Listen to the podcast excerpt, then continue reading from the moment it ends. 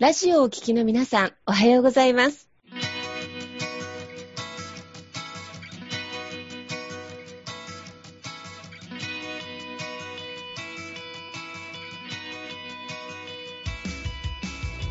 FM 那覇より毎週日曜日9時30分からお届けしております。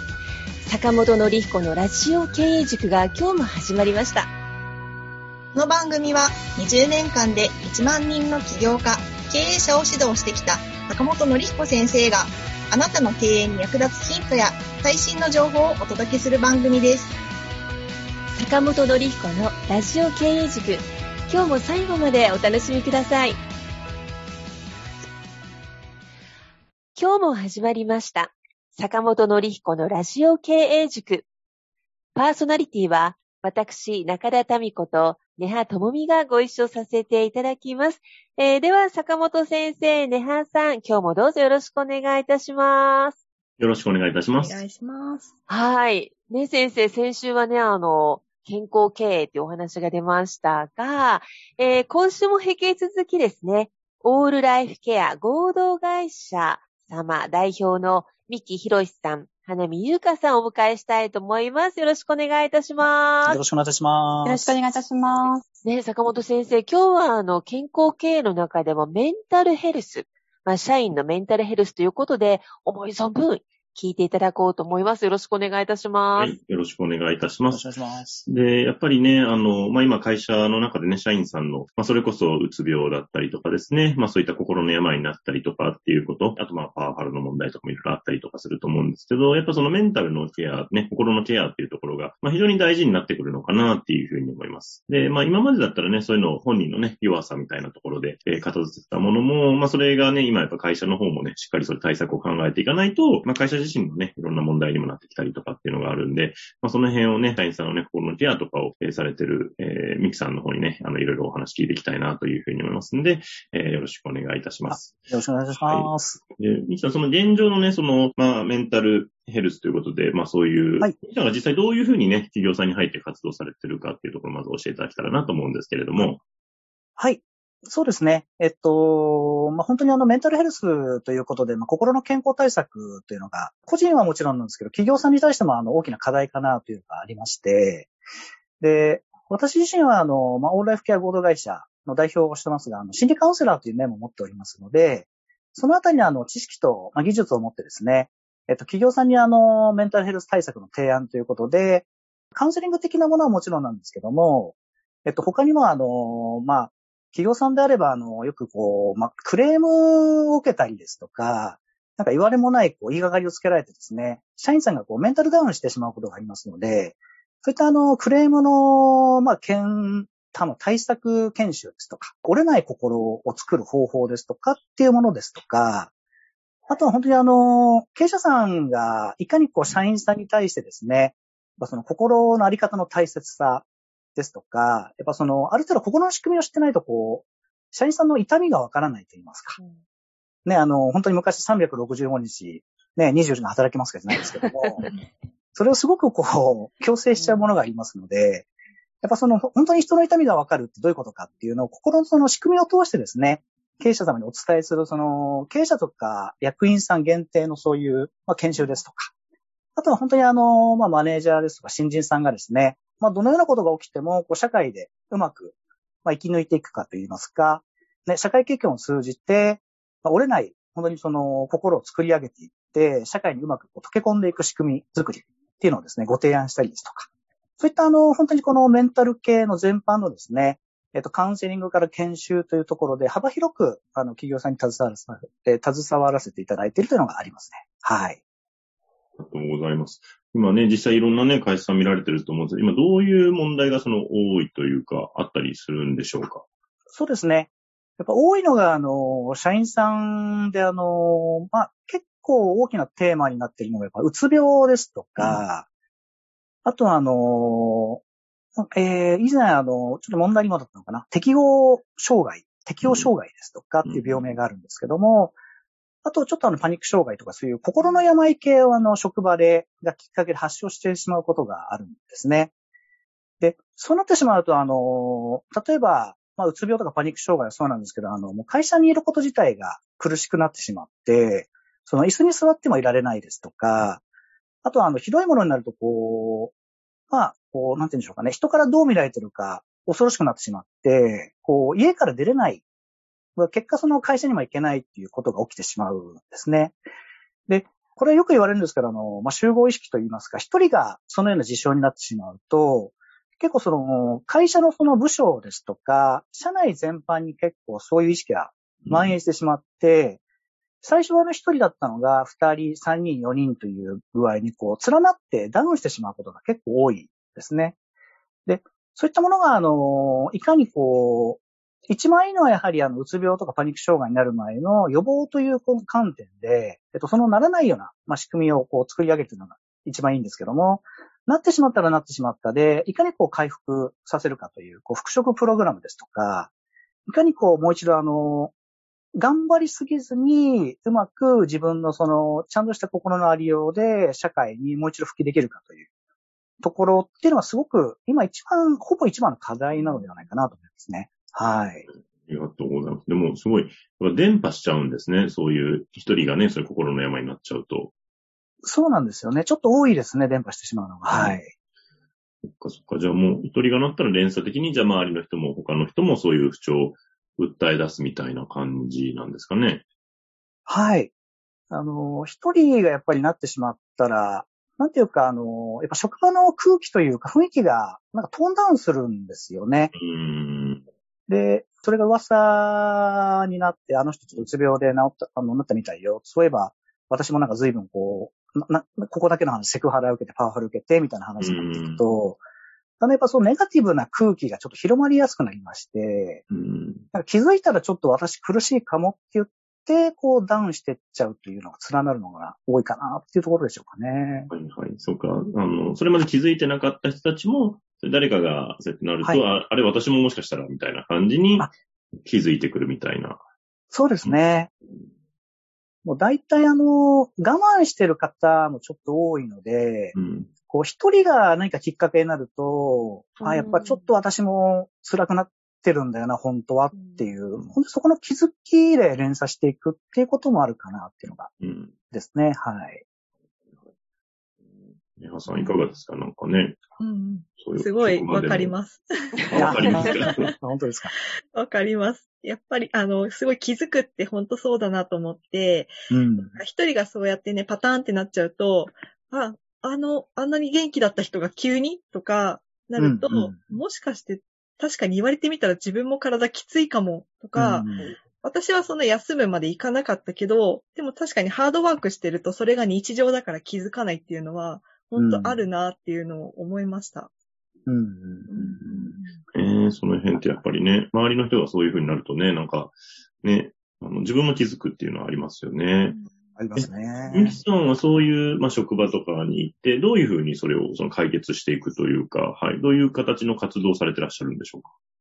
はい。そうですね。まあ、いろんな形はあるんですけども、多くはやはり、私があの、まあ、社、まあ、会社にこう入っていって、まあ、企業内カウンセラーという位置づけで、えっと、まあ、よくあの、産業医さんが入ってこう、フィジカル面のチェックですとか、健康診断的なものはあると思うんですよね。ですが、やっぱりあの、メンタル面っていうのはちょっとそれがほとんど発給というか普及しませんので、一応位置づけとしては、あの、まあ、社員さんのこう、心の健康管理という名目で、健康相談的なもの、まあ、心のまあ健康対策ということで、ちょっとお一人一人の、まあ、場合によってちょっと難しい場合もあるんですけども、基本的には、あの、経営者、役員含めて、えっと、パート、アルバイト、社員含めて、全員の方のあの、まあ、1ヶ月という単位の中で、ちょっとお時間一人ずつ取ってもらってですね、一人20分から30分ぐらい面談をさせていただきまして、で、ちょっとあの、どのようなことが起きてるのかっていう、場合によってちょっと話しづらいとかもね、あって、こう、なかなかこう打ち解けられることもできないこともあるんですけども、基本はあのお話をさせていただきながら、どこに問題があるのかっていうところをちょっと踏まえながらですね、でその踏まえたものを、こう、持ちながら、こう、経営者に対して、こういうところの改善が必要じゃないですかっていう、こう、提示していくっていう、まあ、あの、改善の橋渡しみたいなことをやることが多いのかなというところですかね。はい。もうそれは、じゃあ社員さん全員をもうヒアリングしていってっていう形なんですか？あ、そうですね。本当にあの、まあ、会社さん、企業さんによっては、あの、社員だけとか役員いらないですとか、パートアルバイトはやめてくださいっていう、ちょっとそのあたりはあるんですけども、基本はやっぱりあの、どこからこう、そういうね、メンタル不全のこう煙が立つかわかりませんので、基本はあの、全員対象ということでは動いてはおりますね。はい。はいはい、そっかそっか。じゃあもう、どういうとこからそういうメンタルの不調が訴えてくる人が出てくるかわからないんで、まあ、そういう人を事前に、まあ、ケアしていくみたいな、そんなイメージなんですかね。あ、もうそういう感じですね、基本は。はい。うんね、今そこのね、ところをやっぱ前もってね、リスクをちゃんと取っとかないと、いざ本当にさっきおっしゃったようにね、誰かが一人になったら連鎖にバタバタとね、はい、なんか社内の人がね、なんか働いてなくなったみたいになると、会社的にもすごい大きなダメージですもんね。そうなんですよね。やっぱりあの、本当に最終的にどうなってしまうかっていうと、あの、企業さん全体の生産性のダウンですとか、うん、まあ、その行き着き先はやっぱり収益化のね、あの、本当にこう、収益自体がどんどんなくなっていってしまうということで、あらゆるところにあの、まあ、負荷がかかることで、また一人また一人で消えていくこともありますし、離職もそのまま離職につながることもやっぱり多いなというのがありますので、ぱりそのあたりのあの心の仕組み、まあ、心の健康対策でね、どこまでこう、リーチというか、えっと、アピール、まあ、アプローチしていけるのが大事かなっていうのはありかなというところは今考えてますね。はい。ありがとうございます。高田さんいかがですか？ここまで聞いていただいて。でもね、あの、今、ミキさんのお話聞けながら、いろんなこと思い出しながらちょっと聞いてたんですけど、うん、確かに本当にそうですよねっていうか、あの、頑張ってる人ほど壊れやすかったりとか、うん、うん。ね、主軸になってるリーダーシップを取ってる方とか、するとやっぱ同調みたいな形で起こっちゃったりとか、うんうん、あとまあ、転職するっていうのも悪くない選択の一つだと思うんですけど、一、うんうん、回ね、あの、今の会社で折れちゃって、そのリカバリーができないまま次に行っても結局同じところ踏んじゃうっていうケースも多いのかなっていうような。だから長い目で見て大事ですね、本当にメンタルのこの、折れないしなやかな心づくりっていうんですかね。うん。うんそうなんですよね。やっぱりあの、今おっしゃっていただいた通り、あの、なんていうか、根本のところがね、改善されてないと、転職とかね、環境変えると本当に素晴らしい、あの、一つのあの、利点でもありますし、その方のためにもなるんですけども、うんそのあたりの、本当にその根本のところのね、解消がされてない。例えばこう、人に対して恐怖心があるんですとか、なんかね、うつ気味なんですっていう潜在的なものがね、うまくこう、綺麗に解消されてない。どこに行っちゃってもやっぱ同じことが起こってしまって、で、結局最後はあの、本人が傷ついてしまって終わるっていうパターンもちょっと見受けられるかなとなりますよね。辛いですよね。そうするとご本人さんも。そうなんですよね。あと、ね、あとはまあ組織にとってもね、本当に大きなことなので。はい。深い。いや、でもこのお一人お一人のアセスメントってすごく大変なことだと思うので。うん。やっぱりでも信頼関係作ったり、お声を聞くまでに結構時間ってかかりますか？あ、かかりますね。あのやっぱりこう、どうしてもそういう仕組みのね、支援で入っていくと、うん、多くの従業員さんはその、例えば経営者さんとか役員さんの手先なんじゃないかって見る最初に見てくるんですね。ですよね。うん。なので、まあちょっとあの、あれですけど、結構最初からこう、横柄な態度するんですよね。なんかもう、か、なんだろう、こう、腕組みして、うんうんうん、お前に話すことは何もないみたいなこと言ってたしますしね。いや、想像できます。そうですね。ただやっぱそこであの、カウンセラーがビビってしまうと、うん、それはあの、ね、こう、業務になってませんので、うん、そこら辺はあの、やっぱりカウンセラー自身もね、そういう折れない心の仕組みをね、ちゃんとこう、うんうん、取り入れる必要がありますし、あとやっぱりあの、そういうまあ、お前に話すことないよっていう、なんか、なんていうかね、虚勢と言いますかね。うんうん、こう、横柄な態度を取ってる人ほど実はちょっとこう、信頼関係が、うん、あの、できてくると、ポロポロポロっといろんなこと喋り出す裏面がありますのでね。なるほど。逆にそういう方たちとの信頼関係は本当に特に大事にはしてますね。うんだって、その一つの企業様、一人の、まあ一人のね、社員さんに一回ってわけではなくて、こう、時間をかけながら構築して、課題を見つけて、はい、まあ上層部に提言をしていくっていうところですね、フローとしては。もうその通りですね。はい。なるほど。これは魂を使えますね、先生。そうですね。なんかまあ本当に、なんかもうミキさんだからね、できるお仕事なのかなというかね。それぞれの職場の方のね、なんか、些細な悩みみたいなのをやっぱり早い段階で引き出せるかってすごい大事ですよね。そうですね。もうそのあたりがものすごくやっぱり大事で、うん、あの、場合によっては本当喋れない社員さんですとか、言いたいんだけど言いよどんでしまってる方っていうのもいらっしゃいますので、いかにやっぱその、介入しているこの、まあ、私の専門家がどこまで気づいていくかというところ。うん、あと、いづらかったらいづらかったなりにやっぱり理由がありますので、こう、ストレートに言うと、信頼関係が築けないので、ちょっと遠回しに言ってみると初めて口を開いていくっていう場合がありますので、そこら辺のちょっと尺度はいろいろ考えながらやってますね。そうですよね。なかなかね、皆さん、そうやってね、自分の心の内ってそこまでね、あの、すぐに打ち上げられるかっていうと難しかったりしますもんね。そうですね、難しいですね。うん、これ、まあ、社員さんもそうなんですけど、逆に、その経営者側というか、その経営陣の方もなんかそういうの抱えてたりとかってあったりはするんでしょうか？はい。そのあたりも結構問題、まあ問題というかあれですけど、はい、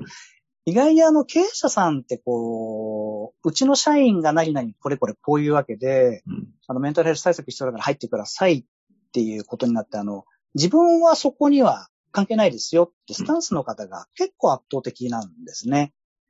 でも、あの、こう、まあ、社員さんいろいろね、こう、面談をして話を聞いていく中で、やっぱどうしてもその、経営者層に対しての、社員さんの方がすごい経営者層見てますので、中の経営者さんが随分最近なんかちょっと、なんていうのかな、態度が随分となんか大きくて私たち随分苦しい思いしてるんですとか、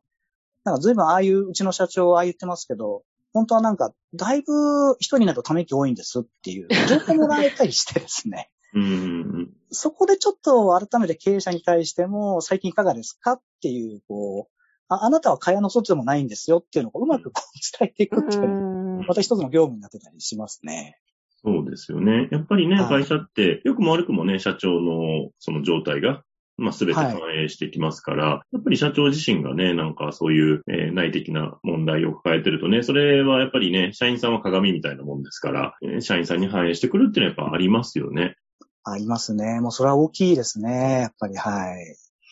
ね。なんでね、その辺を、ね、やっぱ経営者自身もね、で、でもやっぱ結構多くの経営者はやっぱ気づいてないって感じなんですかね、そこに。あ、そうですね、あの、気づいて、すごくやっぱり勉強されて、あの、あ、これ社員だけの問題じゃないなという。トップである自分から発信していって、自分から改善していかないと職場というのは環境を改善できないなって気づく方ももちろんいらっしゃるんですけども、うんちょっとこういう方、あれですけど、こう、都心から離れれば離れてしまうほど、ちょっとその意識が薄くなっちゃうのかなって傾向的にありまして、うん、あの、ちょっとこう都心から離れた地域を担当すると、やっぱり、ね、俺はいいからちょっと社員見てやってくれよ。全然大丈夫大丈夫だよ。俺は経営者なんだから、いけるんだからさ、っていうところでこう、全くこう、なんていうんでしょうかね。受け入れないと言いますか。はいはいはいはい、はい。そういうスタンスの方がいるなっていうのは感じますね。うん、はい。まあまあどうしてもね、まあ地方のね、片方の計算はね、まあ自分のね、身一つでやってきたりとかね、まあもともとね、なんか、あの、受け継いでされてらっしゃる方が多いから、なんかその辺あるけど、実はね、なんか経営者自身もその辺、無、ね、無意識になんかそういう心の負荷じゃないけど、追ってるってやっぱりありますよね。うん、ありますね。うん本当あの、まあ、本当にどんな経営者も、経営者っていうのは、例えばあの役割であって、その前にその一人の人間としてのマインドというか、メンタルがありますので、うん、そのあたりにこう、いかに気づいていただくかという、まあ、こちら側のあの、ね、心の専門家としての力量も問われるところでもありますし、あと本当にその、まあ、あなた頑張りすぎなんじゃないですかとか、あなたが倒れてしまうと、社員に大きな影響を及ぼしますよっていうところを、こう、いかに、ね、私どものようなこう専門家がうまく、なんていうんでしょうかね、遠回しでもいいので、がっちり手を組んでいこうという姿勢がすごく大事かなとはすごく感じますね。はい。弊社も無意識に頑張りすぎてるってやっぱありますもんね。ありますね、本当に。うん。えー、いかがですかね、ハさんね、なんか、こういうお話を聞いて。いや、すごいわかりますね。いろんな経営者さんのお話もね、あの、こうやってラジオを通して聞かせていただいたりしながら、やっぱりね、自分が頑張らないとって、率先して頑張らないとっていう方が、やっぱりね、あの、それこそ事業を立ち上げたばっかりの方とか、あとよりそういうスタンスになってくるのかなっていう、なんか自分のことは後回しになりがちなんだけど、でもね、最初からちゃんとその健康面も見据えて、なんかやっていくっていうスタイルが、最初からできてたら、すごくいいなって今お話聞いてて思いました。ね、うんうん。そこは本当大事なところですね。うんうん、本当にあのー、もうおっしゃる通りで、本当に最初からね、分かってる方もいらっしゃれば、あの、最初からこう、まあ、俺は関係ないからっていう。まあ、どっちかっていうと二極化してるから、その二極化をね、うまくこう、一本にするというか、そういうマインドをね、うまく広めていけるっていうか、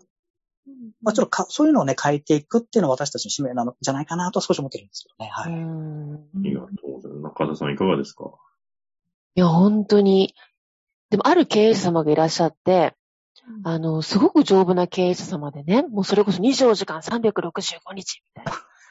で、倒れられたんですよ、一回。うん。あうん。あの、まあ、ちょっとね、切れた血管がそこまで中水ではなかったっていうのも大きかったんです。今、今ほら、初めての病気ですごく命の危機を感じますよね。うん、そこから経営が変わったっていう事例がやっぱり身の回りにあってですね。あの、で、今、その社長はやはり、社員を休ませることを頑張っている。就業規定を変えて、うん、あの、あとは、年間の休日を増やして、うん。うん。あの、仕組み、制度、制度改革をされたんですよね。でもやっぱりそれは社長自身が倒れて2、3週間入院されたっていう、人生初めてのショックが、まあね、大きかったらしくて、でも素晴らしいなと思ったのは、ちゃんとそこで舵取りをできた社長って素晴らしいなって。うん、そういうことがあっても変わらない組織さんも結構終わりになると思うので、うんうん、でもやっぱり社長が元気だと社員もある意味嬉しいですよね。なんか一緒に頑張れるっていうか、社長が入院するとちょっと心配になりますもんね。うちの会社大丈夫かなみたいな。あの、士気は下がりますよね、どうしても。ね、うん、ねだから、ミキさん冒頭おっしゃったように、まあ、あの、フィジカルもメンタルもそうなんですけど、経営陣も、あの、働く社員さんがもう折れないしなやかな心と体づくり、ね、やっぱりすごく経営上大事なんですね、きっと。そうですね。本当にあのうん。なんか、これまでの時代ってもしかしたら、あの、すごい強固なっていうんでしょうかね。頑丈で言って精神論っていうのが多かったような気がするんですけども、これからは、あの、やっぱりよりしなやかに、あの、太くて硬くてもいいんだけども、柔軟性があるっていうところのちょっと時代にやっぱ入ってきてるのかなって少し、もうちょっと個人的には思うかなってところですかね。ちょっともうやっぱり精神論だけでは、本当に全然通じない世の中になってきたなっていうのを感じますね。なるほど。すると、健康経営ってある意味しなやかな会社の力づくりってところにもつながってきますかね。うん。そうですね。本当にあの、まあ、社長とかね、経営者、役員だけではなくて、まあ、社員さんもそうですけど、本当にあの、企業のその、まあ、雰囲気ですとか、企業体制自体がやっぱしなやかさがいかに求められていくかという、うん、本当にね、メンタルの専門家ではありますけど、やっぱりそこにはフィジカルもね、もちろん入ってきますし、うん、あとより考え方ですか、思考の部分っていうのをね、本当にそのしなやかさがどんどんどんどん必要な時代になっていくんじゃないかなとちょっと感じますね。はい。なるほど。ありがとうございます。えー、2週間にわたってですね、まあ2週にわたって健康経営ということでお話をしていただきました。で、あの、この放送を聞いてね、思い当たるなとか、うちも取り組みたいなっていう方は、オールライフケア合同会社ということで検索をかけていただければ、ミキさん大丈夫でしょうか？オールライフケア合同会社でお願いいたします。はい。ぜひ検索をして、あの、ご相談をされてみてください。今日もあっという間のお時間でしたが、どうもありがとうございました。はい。ありがとうございました。ありがとうございました。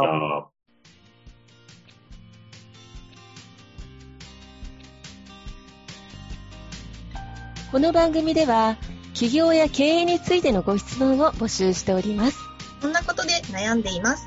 こんな場合はどうしたらいいの？などなど、ご質問がありましたら、ぜひ番組宛てに送ってくださいね。はい。えー、質問の宛先は、立志財団のホームページより、お問い合わせの欄からご質問ください。えその時には、ラジオ経営塾についてとお書きください。